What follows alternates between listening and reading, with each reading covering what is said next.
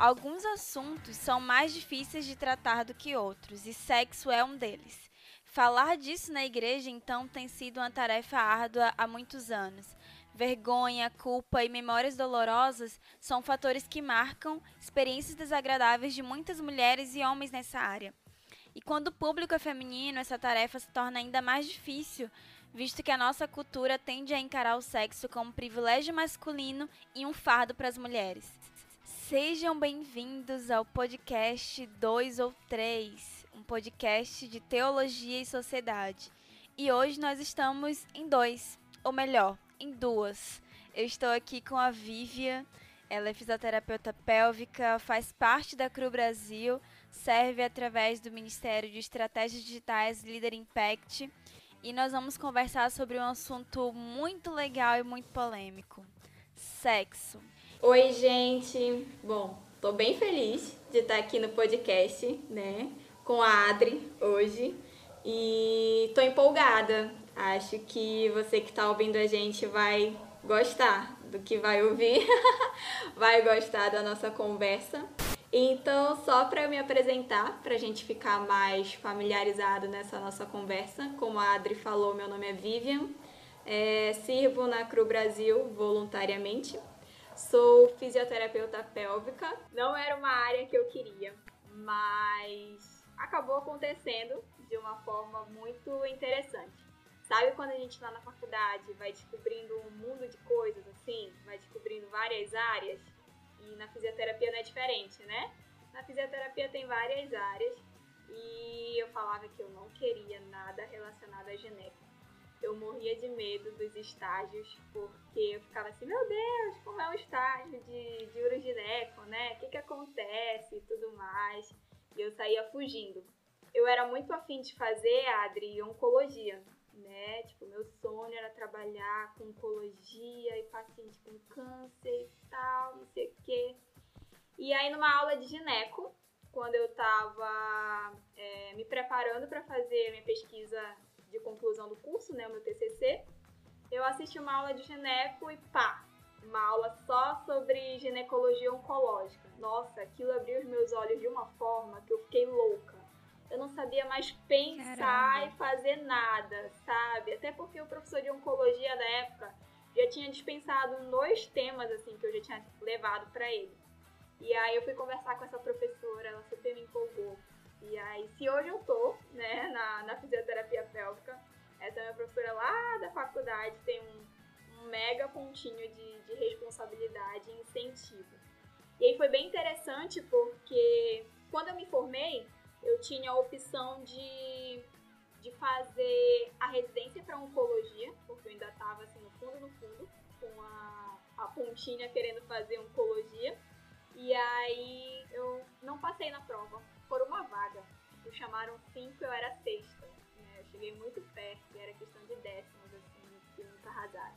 E aí eu orei e pedi para Deus assim, Deus, é, se for para eu fazer fisioterapia pélvica, se for para eu seguir para essa área, tu vai abrir uma pós ainda esse ano, né, em Belém, porque eu sou de Belém, né, sou paraense. E aí abriu a pós no mesmo ano, uma pós que nunca abria em Belém muito bacana. E aí eu falei, cara, vou fazer, né? Eu lembro que no meu último ano de faculdade, como eu tava fazendo TCC na área, eu me joguei de cabeça na Geneve e resolvi fazer, assim, estágio, pesquisa, um monte de coisa. Então eu já tinha uma certa noção, uma certa experiência.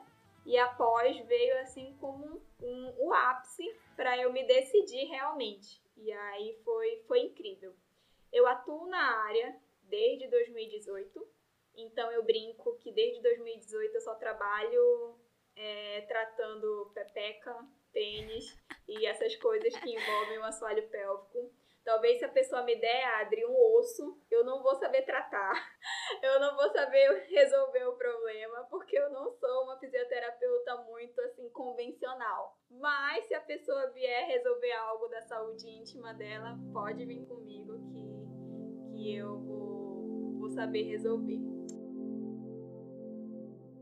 É bem bacana, porque é uma área que quase ninguém nunca fala, né? Ainda mais sendo uma pessoa assim, uma mulher, cristã trabalhando como fisioterapeuta pélvica. Imagine só. Detalhe, né? E na época você ainda era solteira, né? Porque você é recém-casada. Era justamente isso que eu ia falar agora. Solteira! solteira! Cara, era muito engraçado porque eu passei a minha pós toda tendo que falar para as minhas amigas assim, tipo, não, não tenho vida sexual ativa. E todo mundo me olhava, como tu tá nesse curso? Como tu tá nessa pós? Pra, assim, para vocês terem uma noção, pós é uma coisa muito prática. Então, assim, normalmente nas aulas de fisioterapia na graduação, a gente já vai treinando ali, tirando umas peças de roupa, porque a gente tem que treinar osso, desenha um na costa do outro a coluna todinho, e tem que avaliar, e tem que fazer isso. Então a gente já vai de short, já vai de top. Na pós-graduação, digamos que a gente tire um pouquinho mais, sabe? E aí, tipo assim, como minha sala era quase que 100% feminina, não existia vergonha, né? A gente só fazia colocar um papel na, na porta de vidro da pós-graduação para ninguém que estava no corredor ver o que estava acontecendo do lado de dentro, mas eram dias bem intensos de estudo na pós-graduação. E era muito engraçado, porque, como tu falaste, né? Eu sou casada amanhã faz oito meses. Amanhã, né, dia 19, que aí a galera vai ouvir depois do podcast, né? Mas dia 19 de maio, completo oito meses de casada. Então, na época, não tinha noção de algumas coisas. Mas enfim. E foi muito interessante também, porque quando eu comecei a, a pós-graduação, que eu me decidi, não, eu quero isso e tudo mais, eu tava começando a namorar com o Eduardo. E eu fiquei assim, meu Deus, o que, que meu namorado vai pensar de mim, né? tipo, o que, que ele vai pensar? Vai começar a namorar com uma garota que pensa nessas coisas, fala sobre essas coisas vê essas coisas todos os dias, né? Mas ele foi bem bacana, sempre me apoiou, sempre respeitou o meu trabalho, sempre entendeu. Às vezes ele faz algumas piadas, mas tudo bem. Mas, né, é muito interessante porque hoje em dia ele tem um domínio muito grande sobre o assunto e ele conversa, começa a conversar e a perceber certas coisas que não são normais, né? Tipo, ah, perder xixi na, é, não é normal, não sei o quê. E ele fala umas coisas e fica assim, gente, que orgulho desse menino. Mas, enfim. Atualmente eu tô aqui em Rondônia. É, comentei que eu sou de Belém, né? Sou do Pará. Paraense, Papa Chibé, Papa Açaí, no caso, né? Mas tô aqui em Rondônia e tá sendo incrível. Incrível trabalhar na minha área, incrível poder ver coisas muito interessantes, né? É, Aqui no consultório, só para a galera que está ouvindo a gente ter uma ideia, eu ouço de tudo. Porque eu trabalho com pelve, né? Apesar da gente às vezes reduzir essa área muito à saúde da mulher, né? Então a gente pensa que é uma área que só as mulheres se cuidam, só as mulheres fazem. Mas eu costumo brincar falando, todo mundo que tem pelve, eu tô tratando, criança, idoso, homem, mulher, todo mundo mas as queixas que eu mais ouço no consultório são de sinto dor no sexo, é, diminuição de sensibilidade, é, diminuição de, de lubrificação, é, flacidez vaginal. E assim, normalmente eu percebo que as pessoas demoram muito tempo até chegarem no consultório, é, por várias questões. Vergonha as pessoas ficam muito constrangidas, as pessoas não sabem que isso não é normal, as pessoas não sabem quem procurar numa situação dessa, então elas ficam muito perdidas, assim, são jogadas de um lado para o outro, de um lado para o outro, até, ah, manda para o fisioterapeuta, né? E se elas já tivessem chegado antes, talvez o problema dela já teria sido solucionado muito antes. Então, assim, são queixas rotineiras no consultório. É o que eu ouço todo dia eu vejo assim Deus me usando de uma forma muito interessante e que talvez eu nunca tenha imaginado, porque muitas vezes a maioria do meu público é o público feminino, né? É um público que passou ali com o ginecologista, ginecologista às vezes manda, encaminha pra gente, às vezes não lembra da gente, mas tudo bem, né? É, eu, eu percebo uma coisa, é que ginecologistas eu já fui em vários, né? É, e eles raramente tocam no assunto fisioterapia pélvica, né? É, eu, graças a Deus, nunca precisei, apesar de ter muita curiosidade é, e de ser praticante de crossfit, né? Então eu trabalho e, e mexo muito meu assoalho pélvico mas as ginecologistas nunca falam sobre esse assunto. Eu já tive amigas que foram ginecologista por sentirem dor no sexo e a ginecologista mandava elas relaxarem, testar coisas, mas nunca encaminhavam para o fisioterapeuta pélvico, né? Então, acaba que a falta de conhecimento, não do ginecologista, né, mas de passar essa informação para o paciente faz com que demore muito esse diagnóstico correto. É isso mesmo é muito interessante, porque essas mulheres chegam muitas vezes assim, completamente inseguras, completamente desanimadas, frustradas, mulheres com vida sexual ativa e acabam assim achando que que não tem mais como resolver, ou mulheres que nunca tiveram uma vida sexual prazerosa. Eu atendi uma paciente recentemente e ela tinha assim, ela tinha não, ela tem 40 anos, a faixa dos 40, entre 40 e 50. Uma mulher bonita, né, saudável, ativa, assim, de fazer atividade física. E ela chegou para mim e falou assim: Eu nunca tive vida sexual prazerosa. Desde a minha primeira relação, dentro do meu casamento, eu nunca tive. Eu faço sexo por obrigação para suprir o meu esposo, mas não que seja algo que eu. É sinta prazer. E aí eu fui conversando com ela várias coisas, fui diagnosticando várias coisas ali no assoalho pélvico dela. E ela falando, né? Nunca ninguém me ouviu dessa forma, nunca ninguém me tocou dessa forma, nunca ninguém identificou meu problema dessa forma. E o que eu fiz no consultório foi super simples e já identifiquei o que ela tinha. E ela, eu percebi assim que muito mais do que o tratamento em si naquele atendimento foi a questão dela ser ouvida, né? Então ela poderia ter sido ouvida pelo médico, que ela foi e se queixou pelo esposo? Ela poderia ter compartilhado isso com alguém que pudesse ajudar e mostrar um caminho para ela. Mas é muito aquilo, tipo, eu tenho e não vou falar para ninguém porque eu não quero que ninguém saiba, e eu acho que isso só acontece comigo. Aí a minha amiga do meu lado também pensa a mesma coisa e ela não fala. E a outra também a mesma coisa e não fala. E acaba que cada uma vai guardando aquilo como se só elas vivessem. E se elas tivessem trocado informação, uma já teria ajudado a outra. Por isso que eu acho que esse podcast, inclusive, ele é muito importante para isso, né? Porque isso já acontece normalmente no consultório, principalmente para mulheres cristãs, né? Aí que o assunto não é falado mesmo, e infelizmente, uhum. porque não tem motivo nenhum para não ser falado. Então, assim, são muitas coisas que eu ouço no consultório. Para vocês terem noção, Adri, uma vez eu atendi uma paciente faz tempo, lá em Belém. E olha só a coisa. Ela era a esposa de um militar. E aí eu percebi que ele já tinha, assim, um, um, uma personalidade um pouco mais forte, rígida e tudo mais e ela tinha flacidez vaginal. E aí, por ela ter a flacidez vaginal, enquanto ele penetrava, ele não sentia a vagina tão apertadinha, digamos assim. Então ele não sentia mais tanto prazer? E ela não gostava de sexo anal. E ele só gostava de fazer sexo anal com ela, porque era mais apertadinho. E para ela aquilo era humilhante. E não existe sexo com humilhação né? Se não, se é humilhante, se não é prazeroso, se não tem aquele amor, não é mais, não faz mais sentido, né? É muito o que a gente conversa quando a gente é cristão e pergunta, né? Pode tudo dentro de quatro paredes, né? Pode tudo que não fira os dois, pode tudo que respeite os dois. Então, é, é muito interessante conversar com as minhas pacientes e poder mostrar para elas que ela é possível ter qualidade de vida, é possível ter bem-estar, é possível elas se amarem, né? Porque ninguém morre por ter dor no sexo ou por ter flacidez vaginal, né? Ah, fulana morreu por quê? Porque tinha flacidez vaginal. Não, né? A pessoa vai morrer por qualquer outra doença mais grave, mais séria, infecciosa, não por isso. Mas a pessoa, às vezes, ela sobrevive, ela só existe.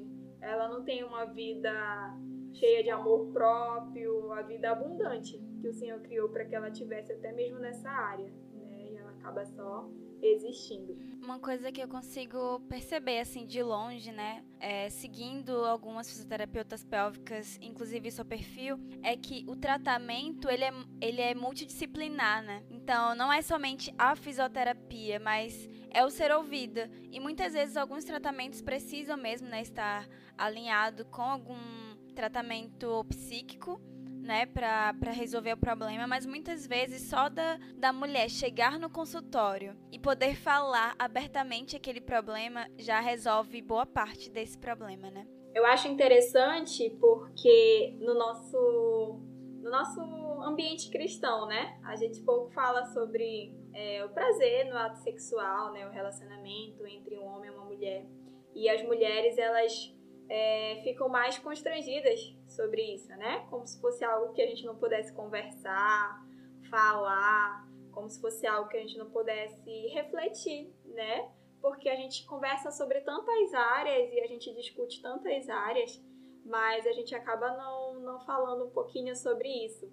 Mas eu acho que o que faz com que a gente não fale é justamente pensar que isso é errado, é pecado, que a gente não pode falar sobre isso. E aí a gente acaba nem pensando assim e ficam muitas dúvidas engatadas que a gente não tira e fica todo mundo perdido. E aí, quando alguém, algum famoso, algum colega abre caixinha de pergunta no Instagram, todo mundo se solta, né?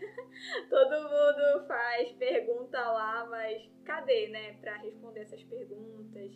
Cadê que a gente conversa sobre isso com mais naturalidade, né? Isso tem muito a ver com a segurança do anonimato, né? Então, a pessoa que tá respondendo a minha pergunta no Instagram, ela não me conhece, ela não tem intimidade comigo, ela não me vê todos os dias. Então, é muito fácil eu chegar numa caixa de Instagram e falar: "Ai, eu não tenho libido, ou eu não tenho sentido desejo pelo meu marido, não tenho tenho sentido muita dor" para uma pessoa que não vai olhar na minha cara.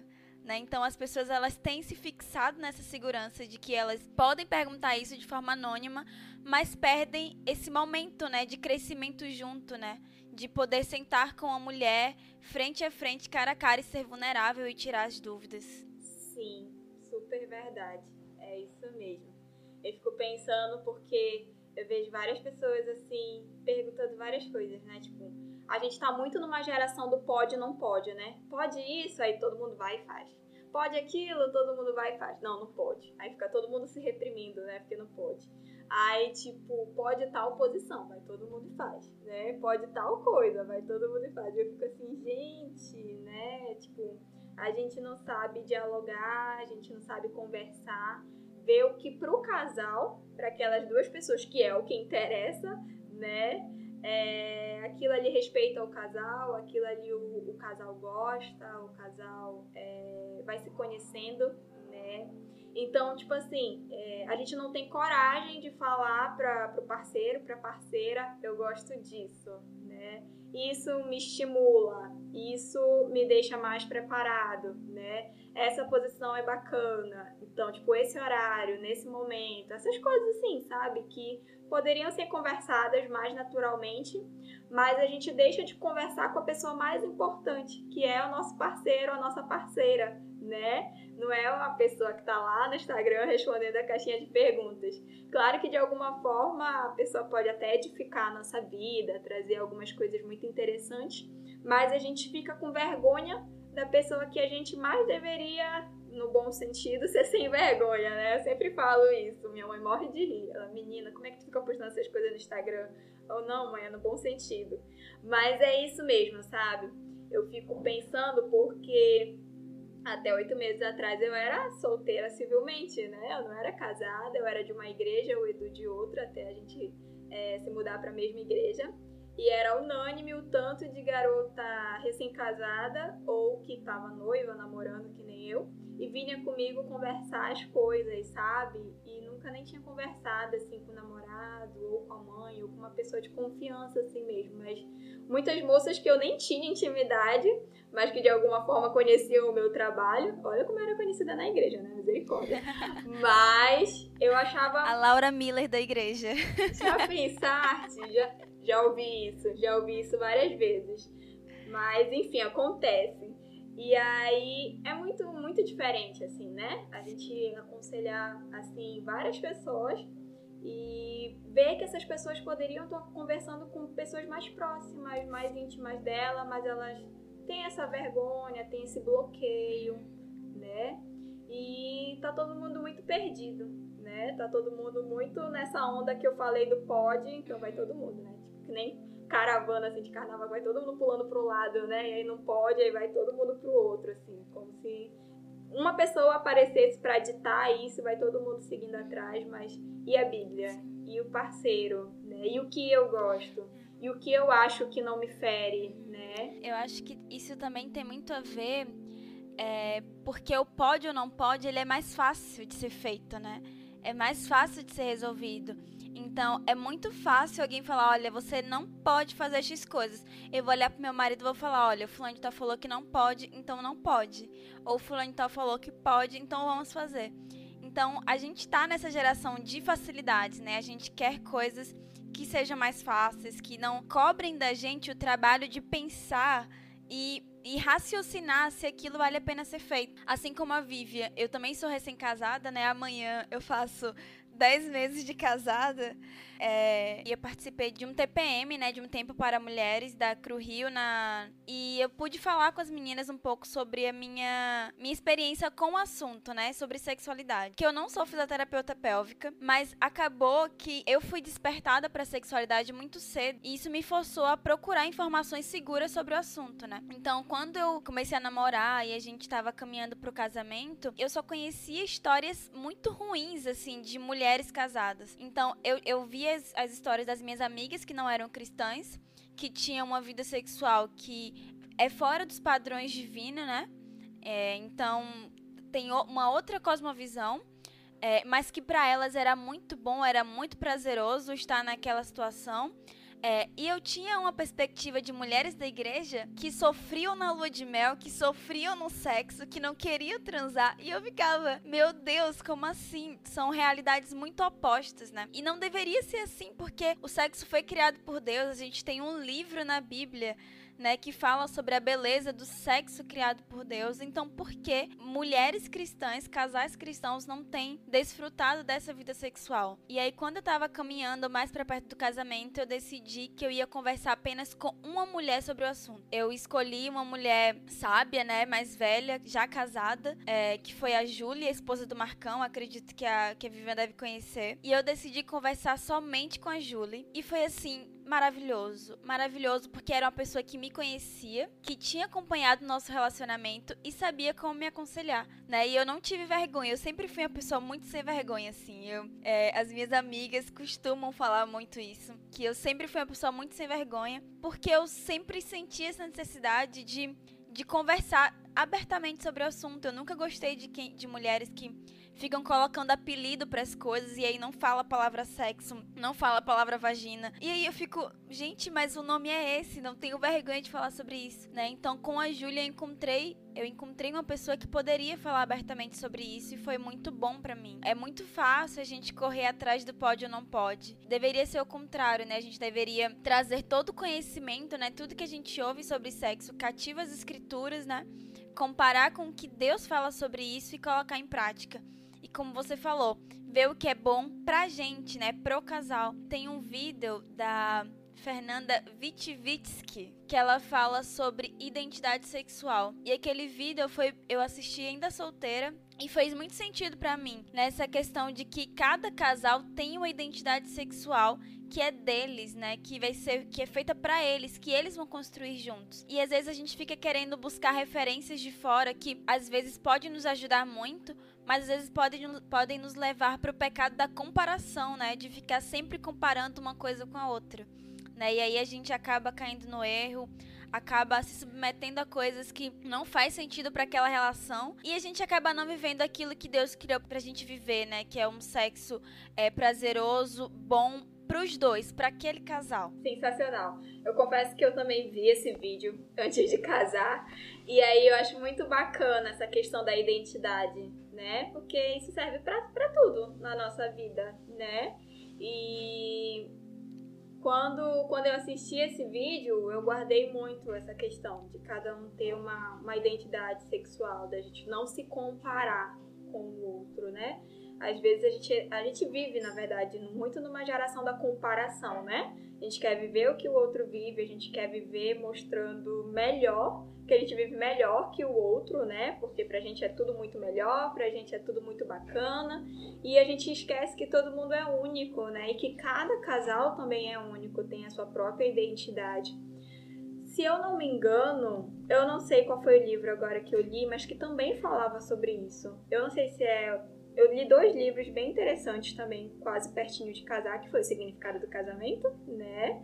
E A Dama, o Seu Amado e Seu Senhor. Eu acho que um dos dois livros também fala bem interessante sobre isso. Muito bacana mesmo. Mas é isso, Adri, é isso. É a gente não ter vergonha das pessoas certas, né? Porque são as pessoas que, que convivem com a gente. É, é o nosso esposo que, que convive com a gente. Então, porque a gente vai ter vergonha de falar com ele sobre algo que é importante para os dois, né? E aí a gente fica conversando com, com pessoas que não tem nada a ver, que não vão acrescentar em nada, né? A não ser, é claro, que seja uma, uma um aconselhamento, um discipulado, pessoas realmente como tu, tu procuraste, né? E infelizmente as nossas moças da igreja não estão procurando pessoas assim. Às vezes acabam ouvindo pessoas erradas, estão um pouquinho perdidas. Então já fica aí o primeiro conselho, né? Quer procurar alguém, procure uma, uma mulher mais madura, né? Que seja realmente tua irmã em Cristo, que queira te ajudar. É bíblico, né? Isso é extremamente importante. Mas não deixe de, de conversar com a sua parceria. Vou falar parceria que envolve o parceiro e a parceira, né? Independente de, de quem estiver ouvindo. Mas aí converse com a sua parceria, né? Às vezes a gente tem muito assim o medo de, ai, será que conversar sobre isso antes do casamento é errado, né? Será que eu tô pulando etapas e tal? Mas é muito importante, porque senão tu chega na lua de mel e e aí, como é que vai ser, né? Tipo, eu casei no sábado, então até na sexta eu tinha uma relação com meu esposo. E no sábado, quando a gente foi pro hotel, eu fiquei assim, meu Deus, mudou tudo. como é que vai ser agora, né? Tipo, super diferente. Mas é incrível, porque naquele momento, Adri, eu não senti vergonha, eu não senti medo e eu foi super natural a mudança, né? Eu fiquei pensando assim, tipo, ontem era de um jeito, é, eu me lembro, consigo lembrar exatamente da nossa despedida. Foi a última vez que ele me deixou em casa, na casa dos meus pais, né? E a gente voltando juntos. E aquela seria a nossa rotina para sempre. E, tipo, eu tava super familiarizada com aquilo. Não era nenhum problema, eu não tava assim, ai, morrendo de medo. Era algo diferente que eu ia viver, mas não era algo que, meu Deus, não me preparei para isso, né? Então, foi muito mais fácil foi muito mais fácil, muito mais gostoso, muito mais prazeroso. É, muitas meninas acabam vindo perguntar para mim e às vezes rapazes vão conversar com o Lucas, né? Perguntando, ai, quando é o momento certo de conversar sobre, sobre sexo, né? No namoro. Aí fica assim, gente, se vocês beijam na boca, já é hora de falar sobre isso, porque o corpo de vocês está reagindo ao beijo na boca. Então vocês precisam falar sobre isso. E às vezes as pessoas não conseguem ter um limite, né? Um, um, limite do que é seguro falar no namoro, né? Às vezes a gente acaba ou tendendo para o extremo de não falar nada, né, absolutamente nada, não toca no assunto, para falar sobre tudo o tempo inteiro e às vezes até acabar criando momentos de gatilho, né, que podem acabar levando ao pecado. Então, se você tá em algum desses extremos, isso em algum momento vai ser muito prejudicial pro, pro relacionamento. Então, esse assunto, assim como qualquer outro assunto, precisa ser natural, né, no, no namoro. Eu vejo muitas meninas que falam muito sobre educação de filho no, no namoro, fala sobre decoração de casa, fala sobre ler livros teológicos quando casar com o marido, mas não falam sobre sexo, né, que assim, depois da cerimônia vai ser a primeira coisa que eles vão fazer, né? e não se preparam para isso. Uma das perguntas, né, que eu recebi quando eu coloquei uma caixinha de perguntas no meu Instagram foi sobre como foi lidar é, com essa mudança, né, de que no dia 18 de julho de 2019, 2020 era, era errado, né? A gente tinha um tipo de relacionamento e no dia 19 a gente precisava fazer, porque era o que consumava o casamento. Como foi essa mudança? Gente, é quando você já tem o assunto de forma muito natural durante o namoro e o noivado, a transição se torna muito mais fácil, né? é completamente diferente para um casal que nunca falou sobre o assunto e aí se casa e aí a menina precisa lidar com a novidade que ela precisa ficar de lingerie na frente de uma pessoa que ela nunca ficou de lingerie antes, né? Como é que lida com isso? E to, todo o resto que envolve, né? A noite de núpcias e a lua de mel. E aí muitas pessoas acabam ficando com muita dúvida, mas a verdade é que sexo precisa ser um assunto natural entre cristãos. Né? Não precisa ser um tabu, não precisa ter medo de falar, não precisa ter medo de dar nome aos bois. Se, se a gente lidasse com isso de forma natural, talvez a gente não teria tantas mulheres sofrendo tanto né? nessa transição de antes era pecado e agora não é mais, de antes ele era meu noivo e agora ele é meu marido. E eu já tive duas oportunidades de aconselhar amigas, né, que estavam perto de casar, e eu me lembro de ter falado assim no ouvido de uma amiga minha antes de me despedir dela no, no casamento, eu falei assim, olha, não se preocupe, ele é seu marido, não fique com vergonha. Ele não é um estranho que você acabou de conhecer e você vai ficar pelado na frente dele ele é seu marido, você decidiu fazer uma aliança com ele. Quando a gente se casou, né, quando eu me casei com o Lucas, assim, coloquei aliança no dedo, eu já olhava ele como meu marido. Eu não ficava olhando ele, ah, ele. Há, minutos atrás ele era meu noivo. Não, a partir de agora ele é meu marido e eu não preciso ter vergonha dele. Né? A gente vai desfrutar de uma vida de nudez muito, muito além da, do físico, né? Ele vai me conhecer mais do que qualquer pessoa nesse mundo. E a nudez física é apenas um detalhe, né? Assim, a gente tem 10 meses de casados e Lucas já sabe que eu, que eu posso ser a pior pessoa do universo se eu tiver oportunidade, né? Então a nudez física é só um aspecto do casamento, né? E as pessoas precisam começar a lidar e perceber isso. Verdade, verdade. É isso mesmo.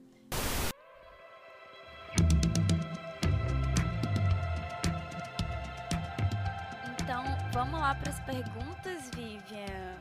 Vamos! Eu separei aqui algumas perguntas que foram perguntas que eu recebi na minha caixinha de perguntas, né? Então, eu respondi ali como amadora, né? Apenas uma praticante e conhecedora superficialmente do assunto.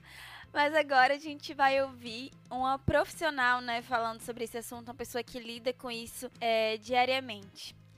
Vamos lá, primeira pergunta. Muitas mulheres cristãs, quando se casam, né, e se casam virgens, descobrem que tem vaginismo. E eu queria que você falasse um pouco o que é vaginismo, se vaginismo tem cura e qual o tratamento. É muito interessante porque dentro da própria fisioterapia, né, a gente tem algumas nomenclaturas específicas. O vaginismo é uma delas. Até ano passado eu dava aula numa universidade, né? E dava aula prática para os alunos sobre fisioterapia pélvica e tudo mais. E aí, às vezes, eu fazia uns testes assim com eles para saber se eles estavam com as nomenclaturas em dia. Confundia um monte de coisa. Mas o vaginismo nada mais é do que o fechamento do canal vaginal, né? Então, o canal vaginal ele tá tão fechadinho que não consegue penetrar nada. O bom é que podcast as pessoas só ouvem. Eu tô aqui, Adra, fechando com a mão, né? Já é vício de fisioterapeuta pélvica, mas tudo bem. É... Então, o canal vaginal ele tá bem fechadinho. Isso pode ser que não dê para penetrar um pênis, ou não dê para penetrar um dedo, ou não dê para penetrar quando a gente vai ao ginecologista fazer o exame ginecológico. Um cotonete, às vezes, a gente não consegue penetrar de tão fechadinho que tá. Então, o vaginismo em si é o fechamento, o estreitamento do canal vaginal, onde a mulher não vai conseguir com que nada penetre, né, nesse canal vaginal. Consequentemente, ela vai sentir dor, muita dor, medo, muito medo. Por quê? Quando a gente fica com medo de algo, a gente fica com receio, cada vez mais a gente vai se fechando. Então, só de pensar nessa situação, isso já vai prejudicando cada vez mais, né? Então, forçar uma situação de penetração não é benéfico, não é o nosso primeira linha de tratamento, porque isso só vai piorar nessa situação. É muito a questão do psicológico que tu falaste anteriormente, né? Então, já entrando na pergunta da cura, se tem tratamento, tem cura, tem tratamento. Esse tratamento normalmente eu gosto de fazer acompanhada por psicóloga, né? Então a gente tá lá em paralelo com psicólogo. Às vezes o médico entra com alguma intervenção médica ou alguma intervenção medicamentosa, alguma coisa assim, mas a fisioterapia é a primeira linha de tratamento para vaginismo. Então a gente ouve toda a história clínica da paciente e é muito importante a gente entender o passado, né? Porque existem muitas questões envolvidas: é, abuso, estupro, é, uma relação onde a pessoa foi é, talvez humilhada, não, não gostou tanto, foi submetida a coisas que ela não gostaria dentro da vida sexual e ela acaba criando um trauma e aquilo vai é, se fechando cada vez mais. Eu costumo dizer, Adri, que, que os nossos músculos da região do assoalho pélvico eles são muito sensíveis. Então a gente precisa cuidar muito bem deles, senão qualquer coisa eles já ficam tensos, sabe? Então, qualquer momento de tensão, de estresse, de medo, reflete no nosso assoalho pélvico. Então, o vaginismo é isso, só que de forma crônica. É uma forma contínua, tá sempre ali, fechadinho. É uma portinha que não abre. E quanto mais a gente insiste, mais a gente está traumatizando. Então, a gente tem alguns métodos para tirar esse medo, para tirar o medo da penetração, para relaxar essa musculatura e ir conseguindo treinar aos poucos essa penetração. Mas o vaginismo basicamente é isso: o estreitamento, o fechamento do canal vaginal somado à dor. Eu acho muito interessante, de verdade, assim, que o tratamento é multidisciplinar, assim. Eu acho que faz muita diferença. É, eu tive uma conhecida que ela se casou, né, virgem. E ela descobriu na lua de mel ainda que, que eles não conseguiam, né, ter penetração nenhuma. Pelo que eu já pesquisei na internet, tem alguns níveis, né? Então, tem níveis que a penetração não acontece de jeito nenhum e tem níveis que a penetração ela pode acontecer, mas com muita dor para a mulher, né? E no caso dela, ela não conseguia de forma alguma e graças a Deus, né? Ela foi muito vulnerável, ela nos contou é, logo em seguida, assim, e conseguiu tratamento e ela hoje tem uma vida sexual normal, ativa e muito feliz. Como é importante, né, ter essa noção, ter esse conhecimento e buscar tratamento logo, porque imagina quantas mulheres ficam por anos casadas, né, sentindo dor na relação, sem saber a quem recorrer, achando que a culpa é delas. E aí tem uma dupla frustração, né? Tem a frustração da mulher por não conseguir ter penetração e não conseguir dar prazer pro marido, e às vezes tem a própria frustração do marido, né, do homem, que a gente muitas vezes pode acabar até esquecendo que às vezes ele pode se sentir mal também por não conseguir dar uma solução para aquele problema. Mas é muito interessante que, graças a Deus, nós temos cura para esse problema. A Vivian tá aqui como prova disso, inclusive se você é de Rondônia e está ouvindo esse podcast, você pode se consultar com a Vivian, né? E, e louvamos a Deus porque a Vivian não foi ser fisioterapeuta oncológica, né? E hoje ela é fisioterapeuta pélvica. E ela pode hoje glorificar a Deus, ajudando mulheres a ter uma vida sexual muito mais prazerosa. Agora, Vivian, sobre vaginismo. É possível uma mulher virgem descobrir que ela tem? Uma mulher que nunca teve relação sexual? Sim. Então, Adri, eu vou esclarecer isso falando que só dá pra gente descobrir se tiver algum tipo de penetração. Porque, assim, o vaginismo em si é, a gente só descobre que tá fechadinho, que não consegue penetrar e que tem dor quando a gente tenta, né? Então ela pode descobrir isso no ato sexual, assim que ela casar, talvez, mas pode ser também tentando é, outras coisas, né? Às vezes ela tenta usar um, um absorvente interno ou um coletor menstrual em algumas ocasiões é tão doloroso, tão doloroso, que só o fato dela colocar um OB, que é pequenininho, né? Ela já sente dor. Ou qualquer outra coisinha que ela tente penetrar. Ah, mas é, é, no início do canal vaginal, às vezes já sente dor. Então, tem que tentar, né? Penetrar alguma coisa para descobrir se tem o vaginismo ou não. Então, normalmente elas descobrem mais quando tem a relação sexual mesmo. Agora sim, Adri, existe uma outra nomenclatura que se chama vulvodinha, que é a dor na vulva. A vulva é a parte externa, a vagina é a parte interna, né? Então, às vezes, tem mulheres que têm uma dor em ardência na parte externa. Então, às vezes, elas se sentem mais doloridas só com o fato de usar uma calça jeans mais apertada, andar de bicicleta, e aí elas sentem essa dor ardida e pode ser a vulvodinha. Às vezes está tudo misturado. vaginismo, vulvodínia, porque tá tudo naquela região muito sensível, mas são nomenclaturas e questões diferentes.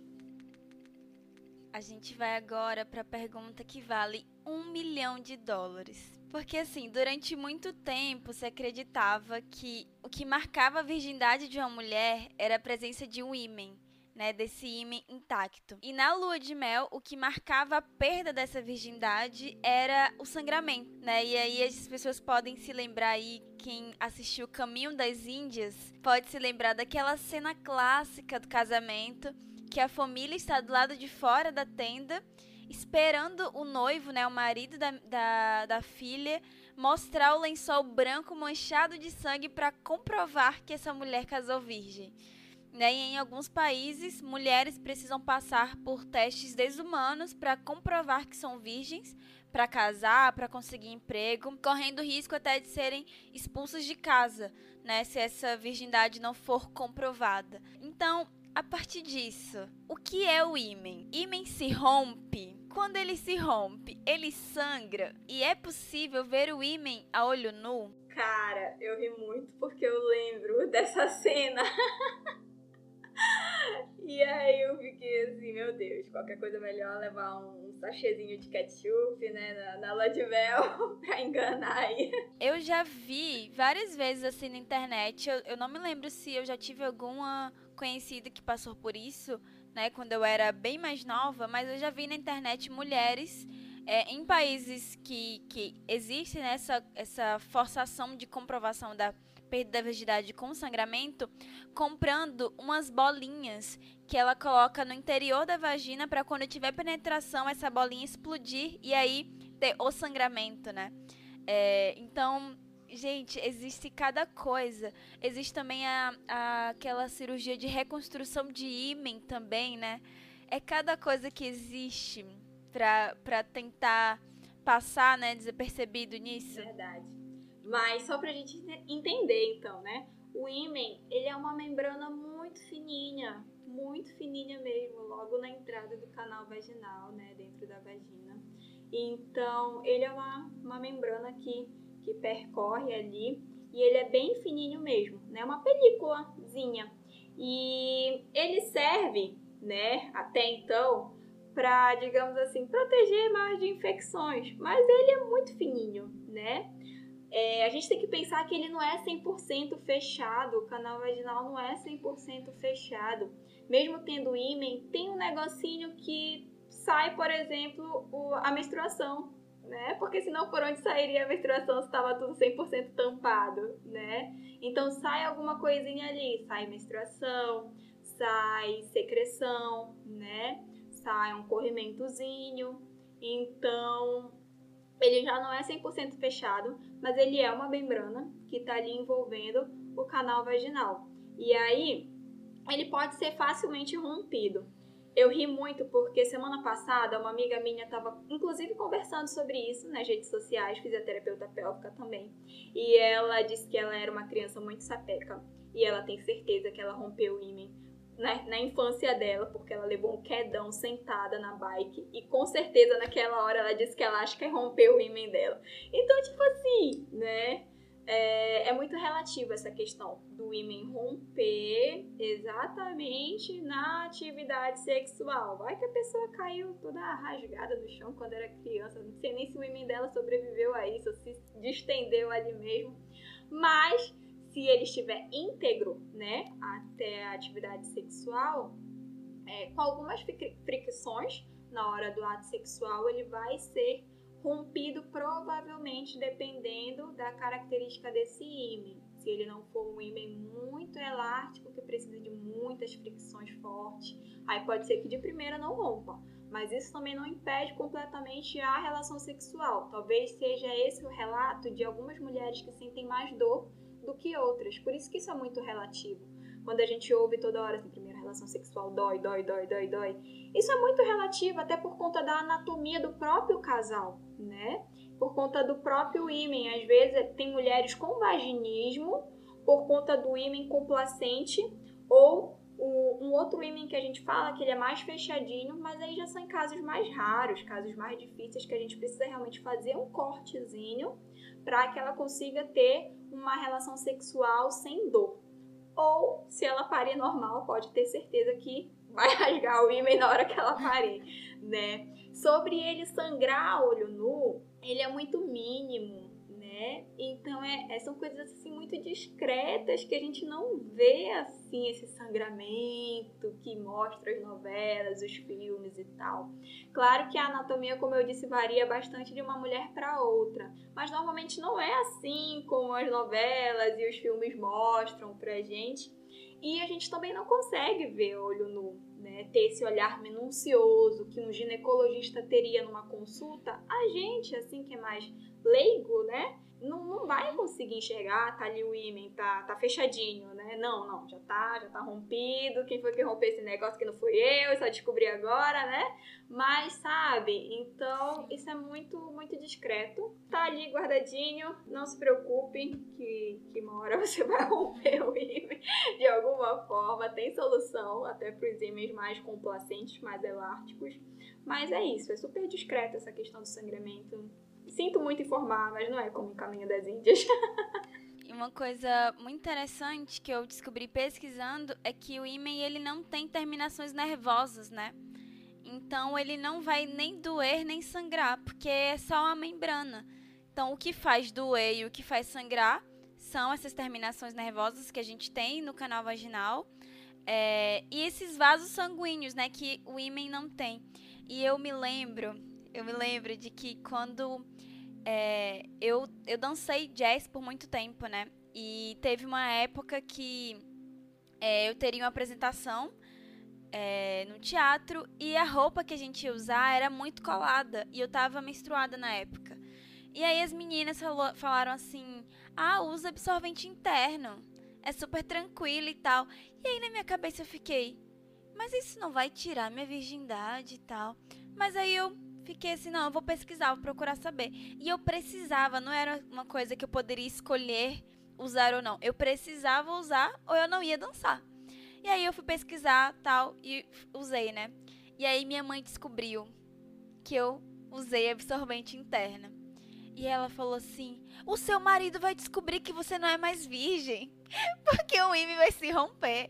Aí eu, gente, mas como assim? Isso, isso como é possível, né, ver assim ver a olho nu não, não é possível. E muitas mulheres, né, tiveram por muito tempo a sua sexualidade reprimida por acreditar nisso, né, de que o ímã se rompia e ele ficava e todo mundo ia descobrir, né? Tipo, não há nada oculto que não venha a ser revelado. E eu me lembro assim de adolescente ouvir meninas na escola que acreditavam nisso, né, de que eu não vou transar porque minha mãe vai me levar no ginecologista e ela vai descobrir que eu não sou mais virgem. Mas assim, eu posso não ter sexo vaginal, mas eu posso fazer sexo anal, sexo oral e, e todo tipo de coisa, né? E eu eu conheço, assim, várias meninas cristãs que não fazia sexo vaginal, mas fazia sexo anal e levantava a bandeira de que eu sou virgem eu sou pura, porque meu ímã não se rompeu, meu ímã está intacto, né? Então, existe ainda muito essa pressão em cima da ideia de que o ímã, né, a virgindade, o ímã intacto significa, né, muita coisa, de que vai cobrir a multidão dos meus pecados, né? Vai esconder tudo que eu fiz, meu ímã intacto. E na verdade, né, a gente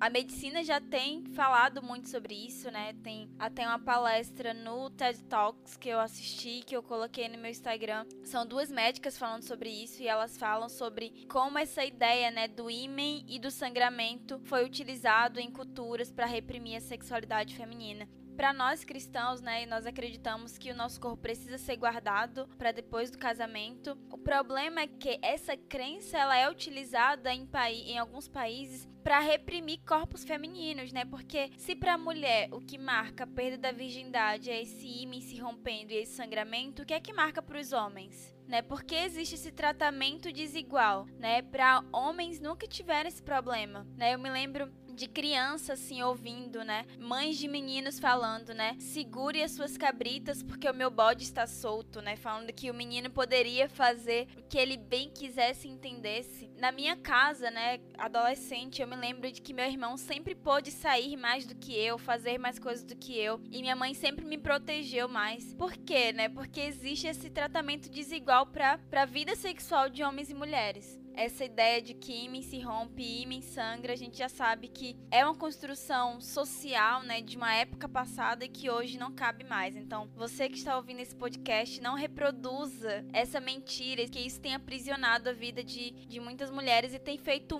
muitas mulheres fazerem coisas absurdas, né, para manterem os seus ímãs intactos. Agora, doutora Vívia, se o ímã não sangra e nem dói, que significa então o sangramento que muitas mulheres têm na primeira vez? Às vezes o canal vaginal ele tá bem, bem fechadinho, né? E aí com a fricção, alguns, alguns é, vasinhos podem realmente se machucarem na hora, né? Mas está muito mais relacionado à fricção muito forte na primeira vez, e aí depende da anatomia do canal vaginal com aquele pênis específico, aquela identidade do casal, para a gente realmente ver se, se sangra ou não. Por isso que isso varia tanto, cara, porque cada um é um, né? Cada, cada um tem uma anatomia específica, uma pepeca, um pênis, e aí só eles dois vão se encaixar ali. E aí depende também da sede, da fome do casal na primeira vez. Então, às vezes pode ficar um pouquinho dolorido, às vezes pode sangrar um pouquinho, né? Mas é uma coisa que passa, passa, né? Não é uma coisa que vai ficar sempre e tudo mais. Então, é bom tomar cuidado, né, com essas primeiras vezes, caso tenha esse sangramento rotineiro, porque senão pode ficar pouquinho mais dolorido, um pouquinho mais dolorido, mas é algo que passa. Não tenham medo, não fiquem com medo, porque senão isso vai refletir no canal vaginal e essa tensão vai acabar fechando cada vez mais, deixando essa musculatura mais tensa, sendo que não, aquilo ali vai se acostumar a gente tem que pensar que talvez tenha sido uma musculatura que nunca foi usada dessa forma, né? Nunca foi um movimento rotineiro, nosso corpo não está acostumado. E aí, às vezes, anatomicamente falando, né, ainda está se encaixando, digamos assim, mas se acostuma. Em relação à dor, também, aquilo passa. Então, é basicamente isso. Uma, uma coisa que eu sempre costumo falar, assim, né, conversando com com amigas ou com pessoas que vêm conversar comigo sobre isso, é que a primeira vez não vai definir a sexualidade do casal pro resto da vida, né? Então, assim, é, eu, graças a Deus, tive uma lua de mel muito tranquila, sem dor, assim, sem sangramento, então eu sou muito feliz por isso. É, mas eu conheço casais que tiveram muita dificuldade na primeira vez, nas primeiras vezes, e isso não definiu a vida sexual deles no no decorrer do casamento, né? Sim, a primeira vez é só a primeira, né? De uma infinidade de vezes que a gente vai ter para praticar. Então, o corpo vai se acostumar, a nossa cabeça vai se acostumar. É, eu estava conversando com uma, com uma amiga que casou recentemente e a gente estava falando como no início as coisas não são naturais ainda, né? Começar não é natural.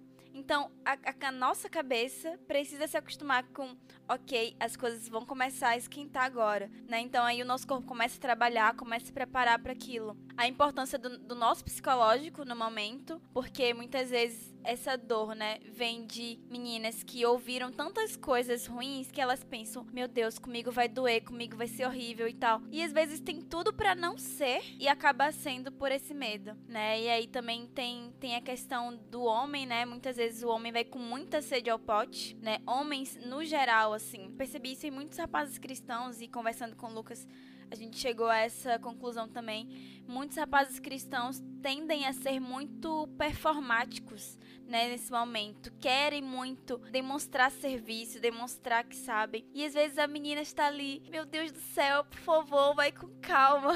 né? E, e às vezes é, é uma questão de encontrar o ritmo, né, para os dois questão de encontrar o ritmo.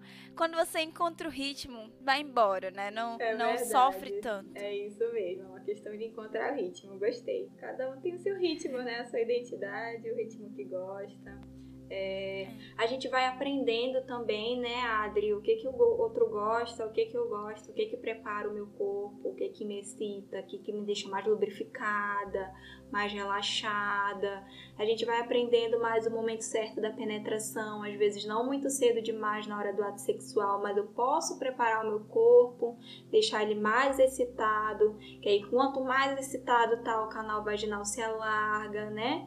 Então tudo isso vai preparando e a gente vai aprendendo aos poucos.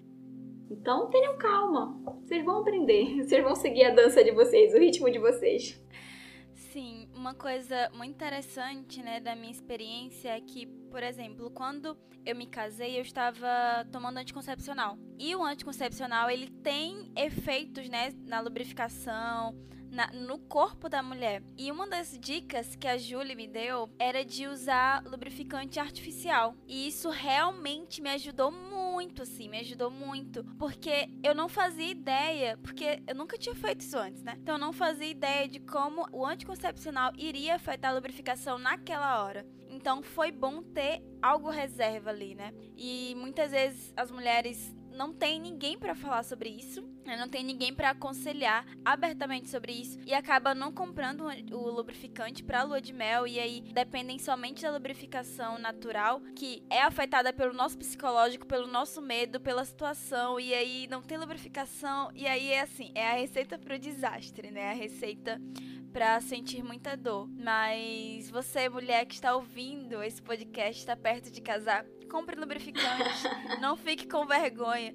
Eu me lembro que quando a gente foi comprar, é, eu fiquei com muita vergonha na farmácia. Fiquei com muita vergonha. Eu falei assim: não, eu não vou passar isso no caixa, não, tu passa. E eu fiquei atrás do negocinho do caixa, assim, escondida, morrendo de vergonha. Mas se não fosse aquela situação de vergonha naquele momento, eu poderia ter uma, uma lua de mel de muita dor, né? Por falta de lubrificação. É, e a maioria das meninas que se casam, se casam usando anticoncepcional, então é bom é bom ter isso em mente também. Verdade. E é muito importante também, Adri, porque tu falou sobre estar tá usando o anticoncepcional, né? E algumas, algumas moças não querem usar o anticoncepcional e usam outros métodos contraceptivos, como o preservativo, né? E aí um dia desse eu tirei uma dúvida de uma moça cristã, inclusive, né? Ela veio falando, ah, não quero usar anticoncepcional, vou usar preservativo e tal. Eu falei, olha, compra a base d'água, né? Que aí ele não vai romper a, a, o preservativo e tudo mais. Aí ela, ah, tá, não sei o quê. E eu mandei um vídeo bem interessante para ela e ela falou, olha, já ia comprar outra coisa e aí a gente já, já orientou aí para saber o que, que também combina caso a pessoa vá usar também um preservativo, né? É, um, um vídeo muito legal que eu vi que você colocou há um tempo era de pessoas que usam o óleo de coco como lubrificante com a camisinha, né? Sim, foi esse mesmo vídeo que eu mandei. A não ser que a pessoa queira ter filho e engravidar na lua de mel. Essa é a receita. Essa é a receita, entendeu? Mas Exatamente. muitas pessoas não sabem mesmo disso, né? E, e, e, pode, pode acabar acontecendo uma coisa muito ruim com o preservativo na hora. Agora, Vivian, partindo aqui para as solteiras, né? A gente falou bastante da vida sexual de mulheres casadas e tal, mas virgens podem usar absorvente interno e coletor menstrual? Olha, eu até tava pensando nisso agora, porque a gente já começa essa pergunta com virgens, né? Virgens podem usar e tal.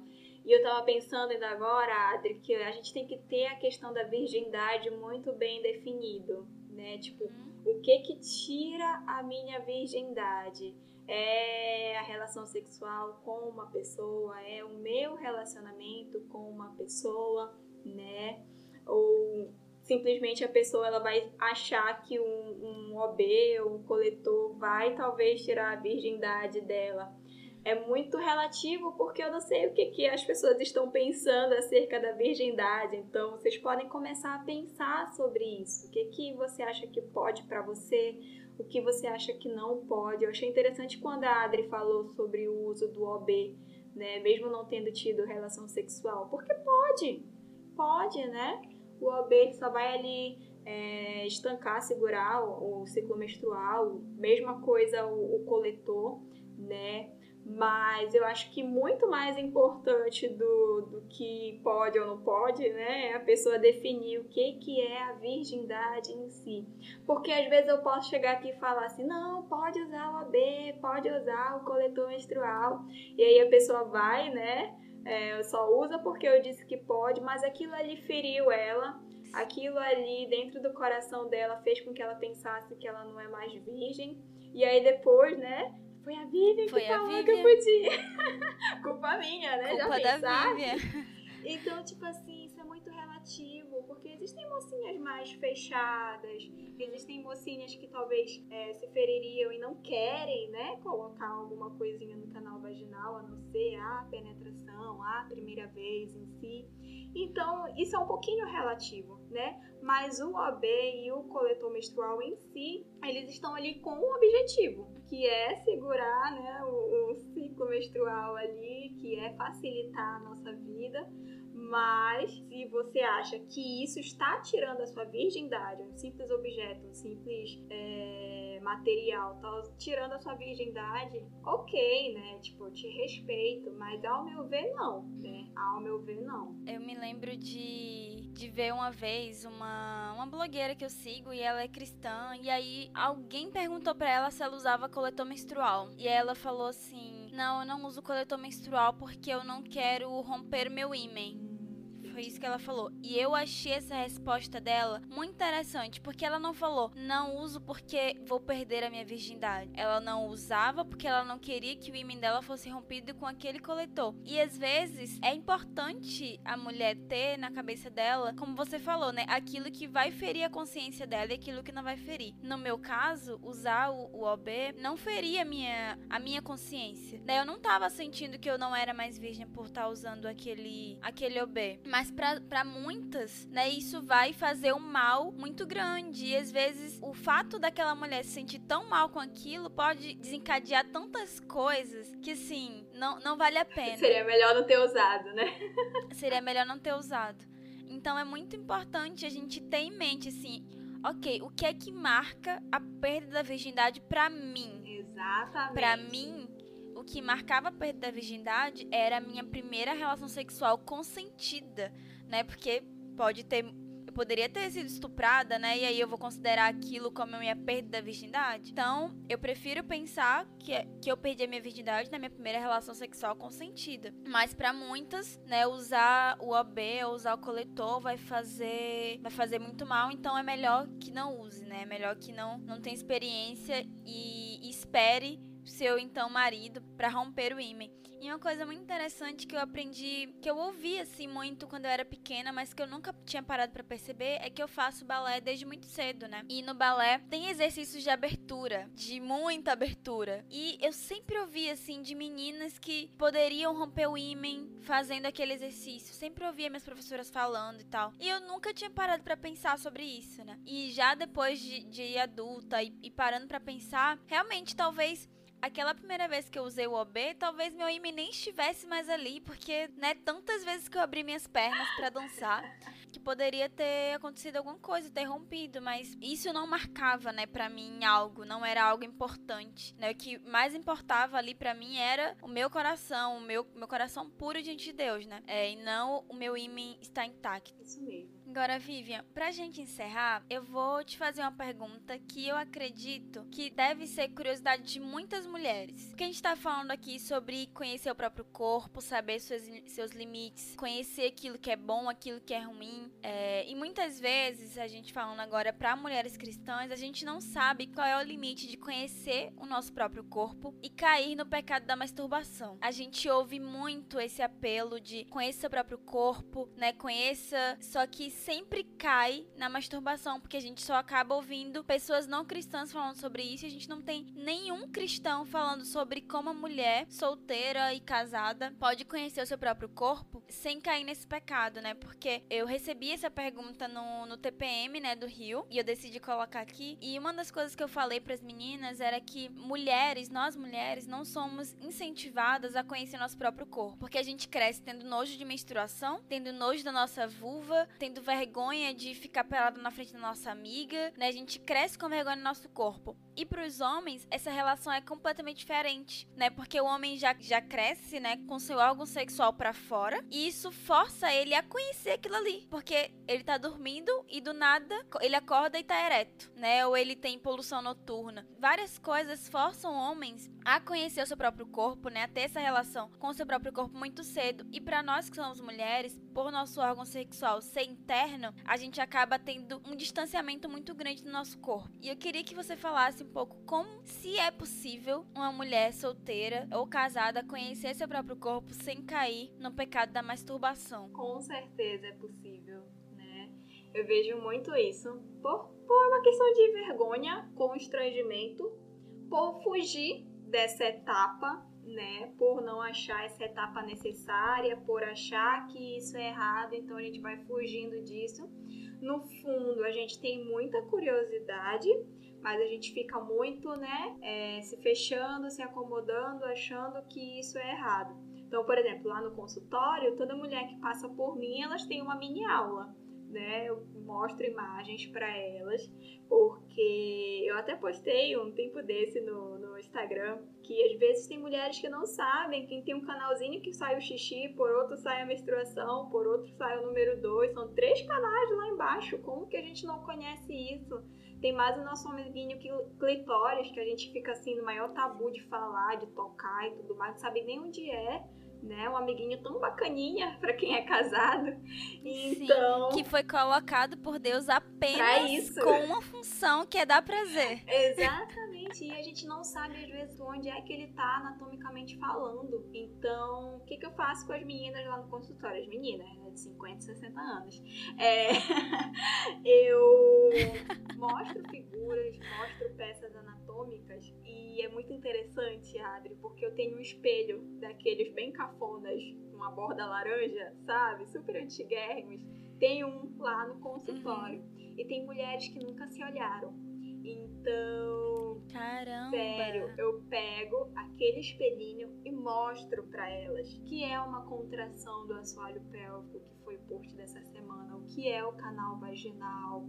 Então, eu coloco uma sonda introduzida para elas saberem onde é que o pênis se introduz.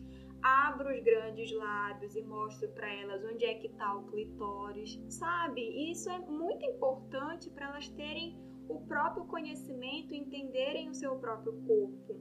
A linha tênue está entre passar do conhecimento né, e começar a usar aquilo ali para um prazer egoísta, né? Porque você saber onde está o seu clitóris e tocar pelo menos uma vez para sentir, saber onde é que está lá embaixo, né? Ou então tá lá na higiene na hora do banho, tudo bem, ok né? Mas quando você usa isso para um prazer egoísta, porque eu vejo particularmente a masturbação assim, né? Eu quero sentir o prazer, eu não preciso de ninguém, eu sou autossuficiente, né? Então eu consigo me dar prazer. E a gente sabe que não é bem assim, né? Segundo a Bíblia, por isso que a gente está casado. Mas é, é possível a gente ter esse cuidado, ponderar né? Mas não deixar de se conhecer, porque isso é extremamente importante. E na hora que a gente for sentir prazer com o nosso parceiro, com a nossa parceira, isso vai ajudar ainda mais, né? Nós só não pode passar dessa linha tênue e, e praticar a masturbação. O que eu vejo, inclusive, Adri, só para finalizar essa parte, é que, pelo menos dentro da minha classe, os fisioterapeutas pélvicos vendem muito essa questão do conheça o seu corpo, conheça o seu clitóris e tudo mais, né? Um, um, um, órgão só do prazer, como a gente comentou agora, mas eles vendem isso de uma forma que a pessoa acaba idolatrando e acaba é, achando normal a masturbação, né? Então a gente tem que tomar muito cuidado.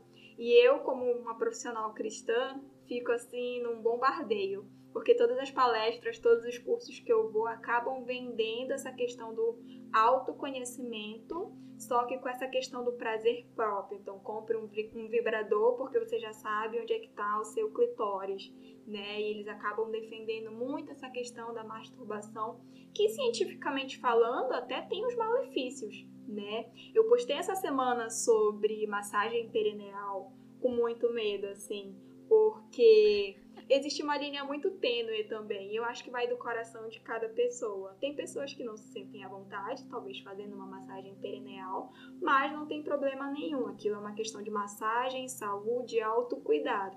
O problema é quando a pessoa já fica ali se tocando, estimulando um prazer egoísta, um prazer nela mesma, e aí ela acaba passando dessa linha do autoconhecimento, da massagem perineal e ultrapassando e chegando a uma masturbação, a um prazer egoísta. Então, até um certo ponto isso é importante, é até necessário, né? A gente só tem que tomar cuidado com o nosso coração, porque senão a gente acaba usando o autoconhecimento, usando, sei lá, a massagem perineal para ultrapassar uma linha e a gente sabe que o coração do homem é enganoso, né? Então a gente tem que ter isso muito discernido, né? Varia de cada pessoa, mas ter isso muito discernido. O que, que é saudável, o que, que é natural, o que, que é necessário. E opa, essa linha aqui eu já não posso ultrapassar. Mas pode sim. Só tomem cuidado. Perfeita. Resposta perfeita, assim, sobre o assunto. Eu respondi, né, basicamente isso que, que você falou. E uma menina falou assim: Nossa, ninguém fala sobre isso. Ninguém. Eu, eu também nunca vi uma cristã falando sobre isso. Olha, é possível você conhecer seu próprio corpo sem cair no pecado da masturbação. Graças a Deus, eu sempre fui muito consciente, assim, do meu corpo, porque eu dançava, então eu precisava ter um tipo de relacionamento com o meu corpo né? E isso me forçou a, a, querer conhecer, né? A querer ter informações que não me levassem a pecar mesmo, não me levassem a ultrapassar essa linha. A gente consegue perceber também como isso é importante pro casamento, né? Porque muitas mulheres não se conhecem e aí, assim, fica difícil se a mulher não se conhece falar pro marido dela aquilo que ela gosta e que ela não gosta. Vai ser muito difícil. Claro que na hora, o momento acaba forçando a gente a se conhecer, a conversar, a tirar dúvidas dúvidas, mas é muito importante que a mulher fale: olha, eu gosto muito disso. Não, eu não gosto disso, isso aqui me machuca, eu não, não, não sinto prazer quando você faz isso. E a mulher, ela só vai conseguir chegar nisso quando ela se conhecer, né? Quando ela conhecer seu próprio corpo. Essa questão do coração, né? Provérbios fala que sobre todas as coisas que a gente deve guardar, a gente precisa guardar o nosso coração, porque dele procede as fontes para a vida. Você solteira, você Sim. casada você precisa cuidar do seu coração. Se a gente não cuida do nosso coração, a gente acaba tornando muitas coisas ídolos, né? A gente acaba tornando o sexo no casamento um ídolo, a gente acaba tornando o conhecer o seu próprio corpo, né, como ídolo e isso acaba nos levando para masturbação. A gente pode cair no pecado da comparação e tudo isso faz com que a gente não viva da forma que Deus nos chamou para viver, né? É, e a gente acaba não não desfrutando de uma vida abundante em todas as áreas da nossa vida, né, que Cristo nos chamou para viver. Então, Vivian, eu vou te dar a última palavra para você encerrar e fazer seu merchan do seu perfil. Eu tenho seguido todas as dicas. Eu fa tô fazendo os exercícios que você passou de contração. Porque, assim, é, acho que a gente já conversou, né, sobre você falou comigo sobre crossfit e tal, sobre assoalho pélvico. E seguindo outras mulheres, né, que fazem crossfit, eu percebo que essa é uma preocupação delas, né? Porque com esse treino a gente acaba tendo escape de xixi e tal. Então eu tô começando a me cuidar já para não correr esse risco de ter e estou fazendo os exercícios que a doutora Vivian está passando no perfil dela, entendeu? Tô, tô cuidando da minha saúde íntima. Então, Vivian, faça aí o seu merchão. Bom, quero te agradecer, Adri, pela oportunidade. Foi um papo bem gostoso. Amei a nossa conversa.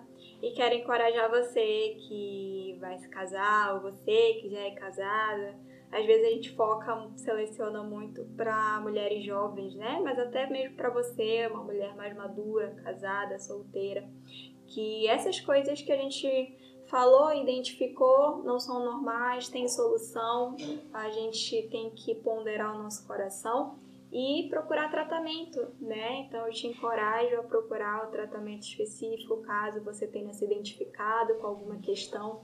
Tire suas dúvidas, não guarde para você, mas procure pessoas que, que vão te deixar confortáveis é, para te direcionarem para o melhor caminho possível é, a fisioterapia está de braços abertos, é uma profissão linda, uma área muito bacana, às vezes pouco divulgada, às vezes muito por culpa nossa, dos próprios fisioterapeutas. Eu sigo aqui nessa missão de compartilhar conhecimento, mostrar que as pessoas não estão sozinhas e que muitas vezes o problema delas pode ser solucionado. Tenho tentado fazer tudo isso à luz da Bíblia mesmo que muitas vezes bombardeada de todos os lados, com muitas outras teorias e, mas eu sei que Deus ele está acima de qualquer outra coisa, né? Das teorias, da, da parte científica que eu respeito e acredito, mas o nosso Deus ele ainda está acima de qualquer coisa, né? E essa parte, a nossa vida sexual, como a Adri falou, né? Também deve ser uma vida abundante, plena, que satisfaz, né? Então, é, que Deus abençoe vocês, né? Que esse podcast de alguma forma faça sentido para você, que você possa compartilhar também, né? Com muitas outras moças que precisam ter acesso a esse tema. Vocês não estão sozinhas, né? Isso que é o mais importante.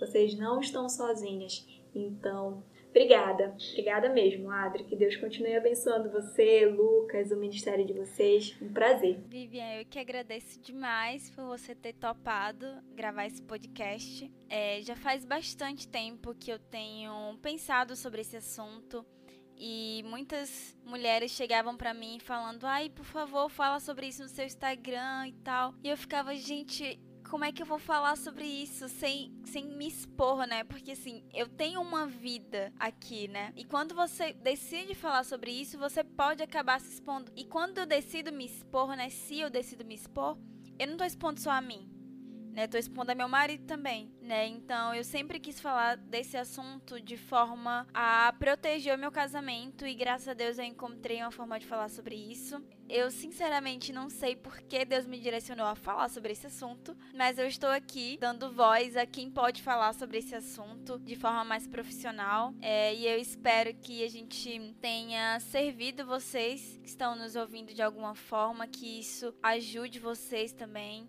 é, que ajude casais a desfrutar uma vida sem dor e uma vida de muito prazer na área sexual. É, e eu agradeço mais uma vez a Vivian e a vocês que estão nos ouvindo. Compartilhe esse podcast, se inscreva no nosso canal e ative o sininho para mais vídeos. É, e eu espero daqui a um tempo a gente ter uma parte 2, né? Porque assim, eu acredito que a fisioterapia pélvica deve ser um universo, assim, muito grande, né? Então deve ter muito pano pra manga. Sim. É, então, Vivian, Sim. podcast 2 ou 3 está de portas abertas ou de áudios abertos para você quando você quiser vir, tá? É, muito obrigada. obrigada. Um abraço para você, pro Edu. Então, Tchau, galera. Até o próximo episódio. Eu vou deixar o perfil da Vivian é, na descrição do nosso podcast. Vou marcar ela no meu perfil também. E aí vocês podem segui-la e aproveitar todas as dicas que ela já tem dado no perfil dela. Tchau, gente. Tchau.